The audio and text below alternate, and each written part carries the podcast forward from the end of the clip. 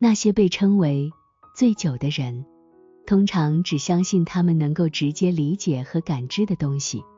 他们试图通过感官、知识或哲学的方式去探寻信仰的奥秘，但由于人类的局限性，这往往导致他们走入误区。人类的思维局限于地球、肉体和物质，因为它源于地球的、肉体的和物质的事物。这些事物始终伴随我们，构成了我们思维的基础和边界。因此，基于这些物质和肉体的现实去思考和推理神性的事物，会导致我们陷入错误和偏见。从这种方式中获得真正的信仰，就像骆驼试图穿过针眼一样困难。从中产生的错误和疯狂，在圣经中被称为醉酒。实际上，来生中那些信仰真理、进行推理并进行反对的灵魂或灵，他们的行为像是陷入了醉意，表现得非常相似。可以清晰地辨识出那些灵，了解他们是否在仁义的信仰中。在仁义的信仰中的人，他们不会对信仰的真理进行推理，而是说就是这样。并通过感官和知识来加以证实，他们尽可能的进行理性分析，但是，一旦遇到模糊或难以理解的事物，他们会选择忽视。他们不认为这些事会让他们对信仰产生怀疑，而是声称真正能够理解的事物非常有限，因此，他们认为如果无法理解，那么，这种思考就是不真实，甚至是疯狂的。活在仁义之中的人们就是如此。然而，那些不在仁义的信仰中的人，他们只是想通过推理来判断事情是否真的如此，并想了解事情的真相。他们认为，除非他们确切的知道情况如何，否则他们无法相信它是真的。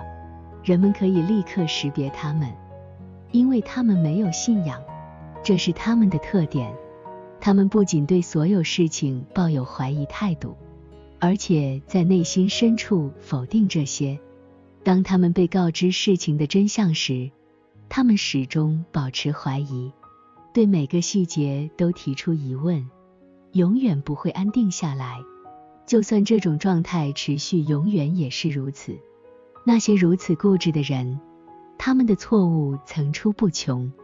他们在圣经中被描述为因酒或甜酒而醉的人，正如在以赛亚书中所描述，就是这地的人也因酒摇摇晃晃，因浓酒东倒西歪。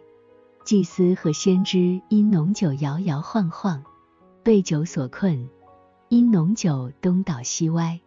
他们错解末世。谬行审判，因为各席上满了呕吐的污秽，无一处干净。讥诮先知的说：“他要将知识指教谁呢？要使谁明白传言呢？是那刚断奶离怀的吗？”以赛亚书二十八章七到九节，这清楚地表明了这些人的特性。在同一先知书中，你们怎敢对法老说：“我是智慧人的子孙？”我是古王的后裔，你的智慧人在哪里呢？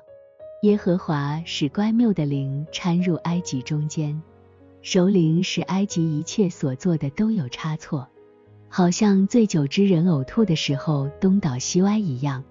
以赛亚书十九章十一、十二、十四节在这里，醉酒的指的是那些想通过知识来探索属灵和属天奥秘的人。而埃及象征知识，这也是他被称为智慧人的子孙的原因。那些只相信他们通过感官和知识所理解的事物的人，也被称为以饮酒称雄的人。在以赛亚书中，这样描述他们：祸哉，那些自以为有智慧、自看为通达的人；祸哉，那些以饮酒称雄的人，以调烈酒称霸的人。以赛亚书五章二十一、二十二节，他们被称为自以为有智慧、自看为通达的人，因为那些反对信仰真理的人，常常自认为比他人更有智慧，而那些不重视圣经和信仰真理，不愿了解信仰，并否认信仰的基本原则的人，被形容为并非因酒而醉的人。在以赛亚书中，这样描述他们：他们醉了，却非因酒；他们东倒西歪，却非因浓酒。因为耶和华将沉睡的灵浇灌你们，封闭你们的眼。以赛亚书二十九章九节、十节，AC 幺零七二。